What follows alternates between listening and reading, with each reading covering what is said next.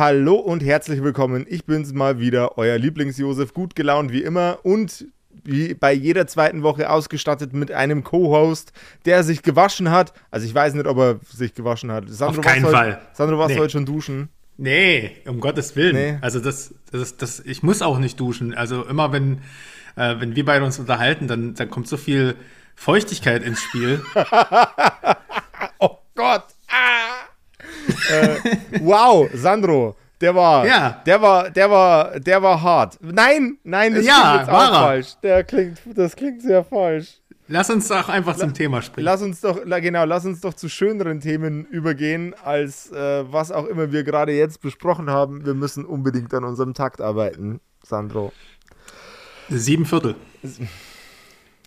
Wir besprechen heute nicht, äh, was Sandro so äh, in seiner Freizeit macht und wie oft er duscht. Nein, wir besprechen heute ähm, eine Sache, die eigentlich sehr visuell ist. Wir haben es bei der letzten Sandro und Josef-Episode schon mal angeteasert. Wir sprechen heute über die schönsten Plattencover aller Zeiten. Oh je, yeah, also unserer Meinung nach. Äh, wir haben da wieder Top 10 für euch vorbereitet. Zehn verschiedene äh, Plattencover, die wir besonders geil finden. Und ich hoffe, dass es auch diesmal keine Überschneidung gibt, weil wir haben uns dieses Mal, wie bei jedem Mal, nicht so wirklich vorher abgesprochen. Wir sind sehr gute Journalisten, Sandro. Ja, Vorbereitungszeit für diesen Podcast fünf Minuten vor Aufnahme. Da kommt, nee, 15 Minuten muss, äh, da kommt die Teams-Erinnerung. Scheiße. Ja. Äh, ich brauche noch fünf Cover. Und ich, ich gebe es zu, es ist noch schwerer gewesen als die äh, hässlichen Cover, weil da merkt man sich sofort was, ne? ja. Sachen, die wehtun. Ähm, aber die gute Cover gibt es echt so viele und es ist so eine unterschiedliche Herangehensweise an das Thema. Ähm, ich hoffe, ich bin der Sache irgendwie gerecht geworden. Werden wir gleich sehen. Das werden wir gleich sehen. Ähm, ich, wer, wer, steigt diesmal ein? Ich glaube, beim letzten Mal bin ich eingestiegen, oder? Äh, ich steige gerne als erster Dann steigst du diesmal ein. Sehr gut. Ähm, wenn es um, um, um hervorragende Ästhetik geht, dann kriegt Sandro jederzeit den Vortritt. ähm, danke. Äh, erstes Cover, äh, ich schmeiß das hier äh, für, die, für, für die Leute da draußen, die zuhören. Wir zeigen, wir decken die uns auch immer ähm, erst bei der Nennung auf. Also Josef weiß noch nicht, was ihn gleich erwartet, deswegen müssen wir immer, gibt es immer so einen kurzen Delay, bis das hier geladen hat. Und hier kommt schon das erste, mein Lieber. Das erste Motiv. Oh, ein Callejon-Album. Ja. Heieiei. Callejon, wir sind Angst. Steht, äh, ich muss dazu sagen, ich habe heute nichts gerankt. Also ich gehe einfach chronologisch von neuestem Release in die Vergangenheit zurück, weil es ist mir einfach zu schwer gefallen, weil es zu unterschiedliche Stile auch sind. Ähm, Callejon. Ich habe jetzt einfach eins rausgepickt, weil also das Wir sind Angst Album hat einfach natürlich ein imposantes Farbschema. Basti Basti, du hast ihn ja jetzt schon zweimal interviewt, ist ein großartiger ich Künstler. jede Nacht von ihm. Ja, ja, wer tut das nicht? Und ich wollte jetzt einfach mal diesen ähm, Podcast hier auch nutzen, um da eine Lanze für zu brechen, weil ich finde, es gibt gerade im deutschsprachigen Raum wenig ähm, Leute, die. Es gibt gute Künstler hier, aber er hat so eine gute Handschrift irgendwo zwischen. Ähm, weiß nicht, Tim Burton und ähm, Masters of the Universe und irgendwo dazwischen hat er seinen eigenen Style gefunden. Äh, ganz viel Grind, äh, Grindhouse-Ästhetik ist da teilweise dabei, aber es ist einfach auch irgendwie ähm, bisschen morbide und ach, das ist, mir gefällt das alles ganz gut und das auf dem Plattencover zu reduzieren ist teilweise eigentlich dann auch gar nicht möglich, weil dieses, es ist, Calaron ist eine Konzeptband, äh, jedes Album hat ein Cover, was irgendwie auch dann in den Musikvideos eine Rolle spielt und ähm, sich durch das ganze Artwork noch hindurchzieht. Deswegen habe ich hier einfach mal Wir sind Angst gepickt, weil es mir einfach super gefällt. Mhm. Aber äh, steht exemplarisch für das Schaffen von dem lieben Basti Basti. Äh, bin ich vollkommen bei dir. Ähm, was mir beim, beim Basti sehr, sehr, sehr gut gefällt, er, er hat äh, die, die Mischung aus kontemporären Comic-Artists und einfach ur, uralten, was heißt uralten, ähm, 70er, 80er Jahre Illustrationen flasht mich einfach jedes Mal wieder. Geiler Typ. Äh, Definitiv. Und, ja, find, äh, ich, ich, ich liebe den Kerl. Äh, 1, 1A, 1A Motherfucker, der Typ. Ähm, jetzt, jetzt, wo wir, wo wir gerade bei, äh, bei Bands sind, die eine sehr eigene Handschrift haben, ähm, haben wir gleich den, die, nächste, die nächste Platte mit einer sehr eigenen Handschrift, wahrscheinlich das Plattencover, das sich illustratorisch am allermeisten von allen anderen Sachen unterscheidet. Und ähm, das Plattencover, das als Plattencover schön aussieht und als CD-Cover eine komplette Katastrophe ist. Ähm, deswegen nur den, nur den hintersten Platz von meiner, von meinen Auswahlmöglichkeiten. Ähm, The Black Parade von My Chemical Romance in der Vinylfassung. Äh, die CD, da, oh, können wir uns, da können wir uns alle erinnern, da ist einfach nur dieser eine marschierende Skelett Johnny auf dem Frontcover von einem stinklangweiligen grauen Hintergrund. Ähm, aber die Vinyl-Variante, Heiligs Blechle, da hat man, da hat man mal richtig, äh, hat man mal richtig die Feder spielen lassen. Ähm, und das macht einfach Spaß anzugucken. Da ist extrem viel Dynamik drin. Es ist einfach, es, es repräsentiert die Story des Albums to the point ähm, und ist mit dem leichten Sepia-Stich auch einfach very easy on the eyes. Also stehe ich Vollgas drauf auf das Ding. Aber die CD sieht so kacke aus. Also ich habe, ich kannte bislang nur die CD-Version und deswegen war ich erstmal so ein bisschen irritiert, was das jetzt hier ist. Aber krasse Story. Ähm, Soweit habe ich gar nicht um die Ecke gedacht. Und der Emo Josef ist einfach back. Also wir, wir kriegen es einfach nicht. Ja, Emosef. Wir kriegen es einfach nicht, äh, du kriegst es einfach nicht verborgen, aber musst, musst du ja auch nicht. Nee, das, ich schäme genau, mich auch nicht dafür. Äh, genauso wenig wie ich meine ähm, ja, Liebe für ähm, 70er oder 60er Jahre Exploitation, Horror, Grindhouse-Kino nicht verbergen kann. Und natürlich muss jetzt wer kommen, wie kein anderer, zelebriert das. Na, es lädt, es lädt, da ist er. Da ist er. Da ist er. Der Rob Zombie. Heieieiei. Wer hätte, wer hätte das erwartet, dass ein Rob, Zombie-Cover hier auf der Liste landet? Es tut mir leid. Ah. Ich weiß, es ist so leicht. Also, es wird noch einige Wiederholungen geben, aber ich muss ihn einfach draufnehmen, weil du siehst es erstens. Ähm, dieses Artwork ist von Basil Gorgos. Das ist ein amerikanischer Illustrator äh, gewesen, der für seine Porträts von, von Filmmonstern bekannt war, die in den 60er und 70er Jahren vor allem auf der äh, auf diesem damals berühmten US-Magazin Famous äh, Monsters of Filmland erschienen ist. Und Rob Zombie ist ein absoluter Sucker für solche Themen. Ne? Wer sich mal ein Musikvideo von ihm anguckt hat oder die Alben-Artworks, der weiß das oder seine eigenen Filme. Und er hat natürlich sein Idol Basil Gogos gefragt, ob er sein Debütalbum Hellbilly Deluxe illustrieren kann. Hat dann auch noch das nächste gemacht. Ähm, und das ist das Ergebnis. Ich finde, es ist herausragend. Da ist ganz viel Liebe zum Detail drin. Das sieht aus wie, ja, wie gesagt, so ein 70er Jahre Frankenstein mit Dreadlocks. Äh, und ich, ich liebe einfach alles daran. Das ist pure Nostalgie und pure Hommage und ganz viel Hingabe an Kunst. Es, also, ich sehe da Lobo. Und Lobo. Ich sehe da Lobo. aber Lobo ist schon, ist schon ein Insider, ist jetzt nicht Lo der bekannteste Lobo, Comic. Lobo ist ein Insider, aber ich sehe da trotzdem Lobo. Ähm, das nächste Cover, das ich mir ausgesucht habe, ist ein Cover, das auf den ersten Blick sehr unscheinbar ist, aber wenn man den Deckel aufmacht, ist es nicht mehr unscheinbar. Twisted Sister Come Out and Play. Scheiße. Okay. Ähm, habe ich nie den Deckel aufgemacht, sehe ich gerade. Siehst du mal, musst du mal den Deckel aufmachen. Ähm, wenn man, wenn man auf der, ich, ich weiß nicht, ob das bei allen Versionen von dem Album so ist, aber ich glaube bei der, bei der, bei den Erstauflagen der CD und bei der Platte ist es so, ähm, du, du hast da dieses, da hast du so einen sich leicht abhebenden Halbkreis, in äh, der der bedruckt ist mit dem, äh, mit, mit dem Twisted Sister Logo und der so ein bisschen aussieht wie ein Gullideckel. Und dann klappst du das Ding hoch und dann springt dir die Snyder in die Fresse, wie aus dem Pop-Up-Buch. Ähm, die, die Looney Tunes, äh, äh, ähm, die Looney Tunes und äh, Hanna-Barbera Inspiration macht bei den Twisted Sisters also auch nicht mal Halt vor den Albumcovers selber. Ich finde es sensationell witzig und es ist auch eine Nummer, die eigentlich nur eine Band wie Twisted Sister cool aufziehen kann und geil umsetzen kann. Mhm. Ey, da wäre ich direkt wieder richtig nostalgisch. Das war halt die Zeit, wo sich die Leute für ja, physische Medien, CDs und Vinyl noch richtig ein haptisches Abenteuer haben einfallen lassen. Also mir fällt da auch gerade so ein Ärztealbum ein, was komplett in Plüsch war. Ähm, ähm, Gott, wie hieß ich das weiß, nochmal? Ich weiß es nicht, ich bin kein, kein Ärztejünger, aber ich habe ich hab das jedes Mal damals äh, ne, im, im, Plattenregal gesehen. Ich muss jedes Mal schmunzeln, ja. weil das halt einfach so eine haptische Experience noch war und das gibt es heute nicht mehr.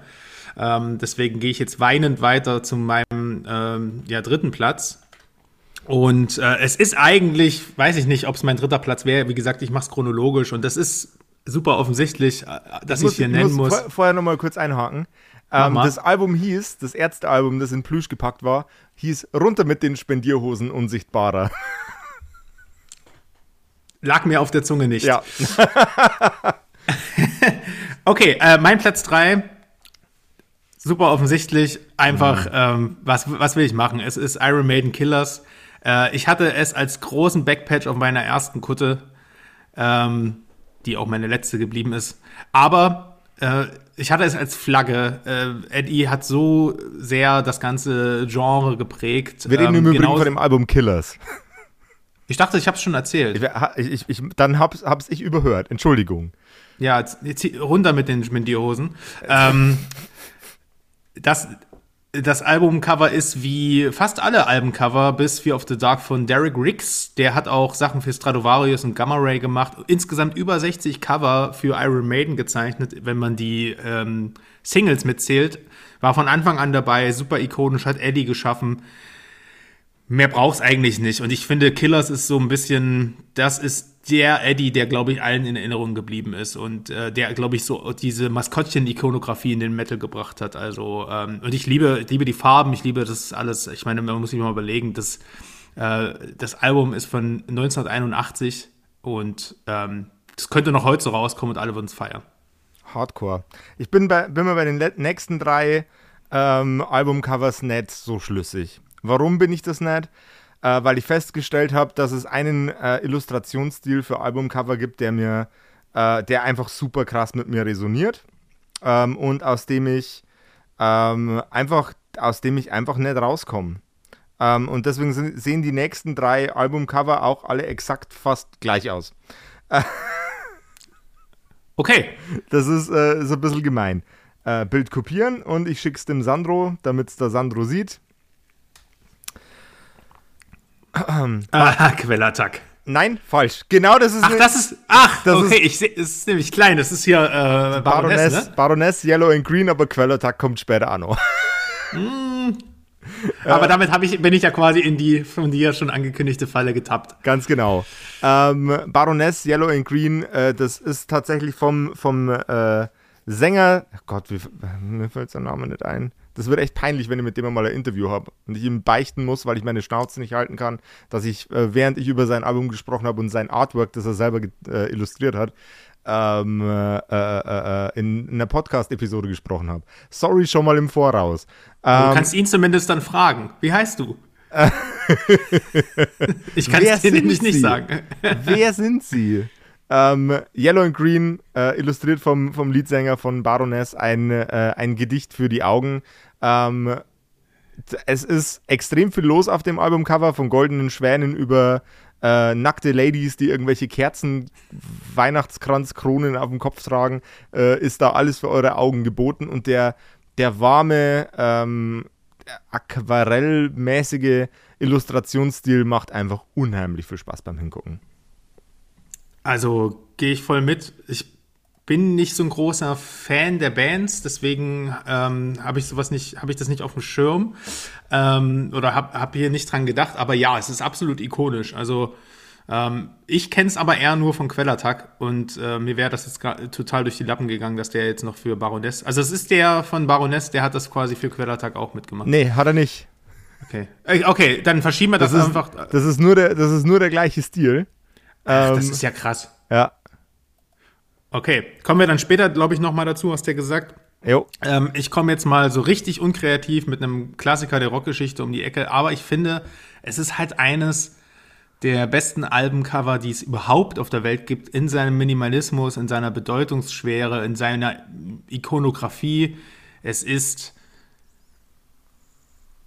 Ach komm. Ach komm, erzähl. Ach komm. Null. Na, sag. Null. Weil ich finde es wunderschön. Null. Wie? Das, also das wäre bei mir beinahe auf den langweiligsten Albumcovers beim letzten Mal gelandet. Interessant, dass du es sagst. Also ich finde, ähm, das hat, es ist nicht das spannendste Albumcover, es ist aber äh, einfach auf den Punkt und es ist einfach, wie gesagt, so ikonisch, The Dark Side of the Moon von Pink Floyd. Ich finde das wirklich wunderschön. Äh, Gerade wenn man das als Platte in der Hand hält, das ist irgendwie, das ist das, ist das was äh, das Black Album gern sein möchte in, seiner, in seinem Minimalismus. Und hier finde ich es halt einfach total ähm, äh, ja, wie gesagt, total stilprägend auch, weil gerade in den 70s war das halt noch nicht so. Ähm, du hattest halt sehr viel bunte ähm, äh, Porträts oder halt irgendwelchen abgefahrenen äh, avantgardistischen Scheiß und da kam das halt einfach wirklich und hat das hat die, hat die Musik auch einfach viel besser transportiert.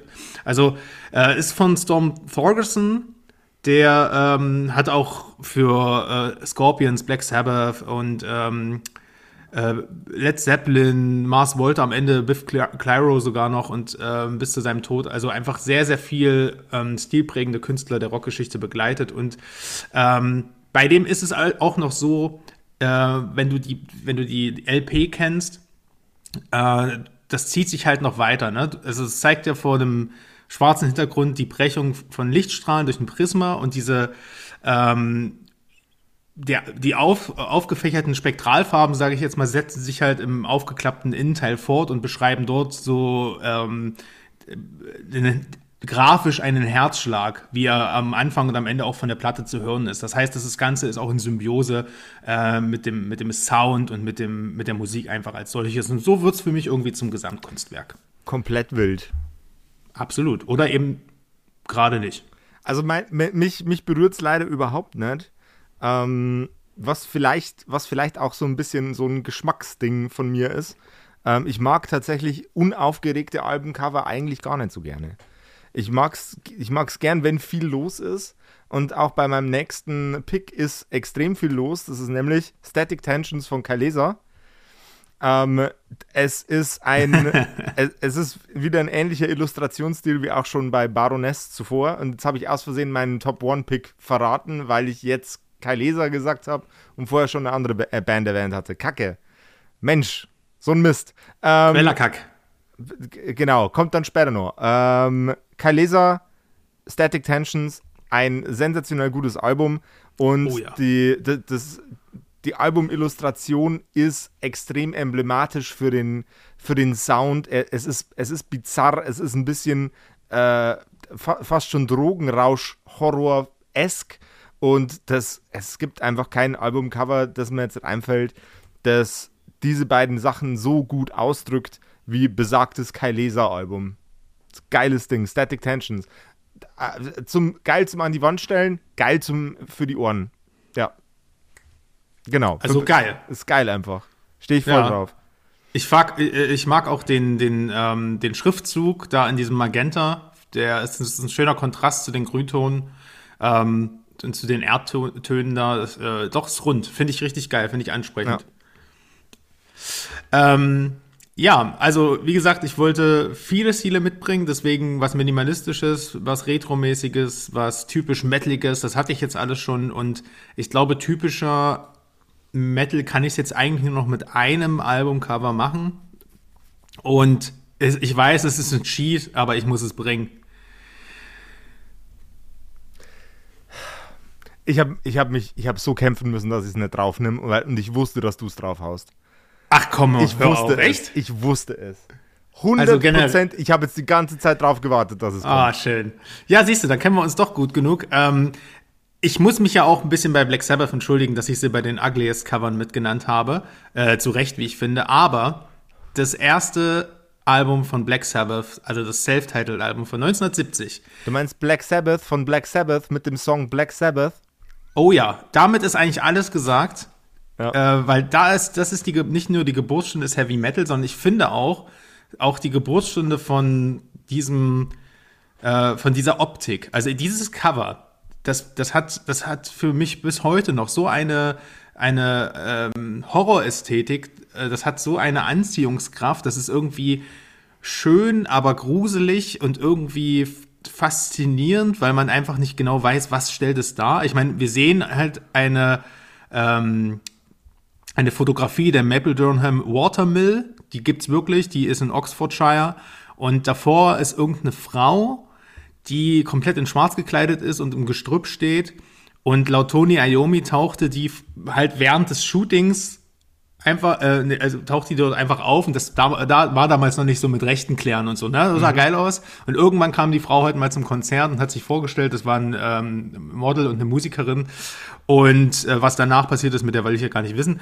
Aber auf jeden Fall diese Symbiose zwischen der Frau im Zentrum und dieser, dieser Watermill und diesen Farben, das, diese Magentatöne und dieses Retro, das ist einfach großartig. Wenn man das als Platte in der Hand hält, das hat bis heute an seiner Anziehungskraft nichts verloren, mhm. über 50 Jahre nach Erscheinen. Also großartig. Und was lernen wir daraus? Wenn man äh, in, in Oxfordshire eine Hexe fotografiert und äh, zufällig eine Rockband ist, äh, dann wird man erstens weltberühmt und zweitens, ähm, äh, ja. Und zweitens, äh, ja. Genau. Und zweitens, dicht. Ähm, zweitens, endsticht, Alter. endsticht. Und zack, war der Heavy Metal geboren. Ja. Das ist, äh, ne? Also Hexen im Wald in Großbritannien. Ist, ist Oxfordshire in Großbritannien? Oder labe ich gerade Scheiße? Das klingt sehr britisch. Äh.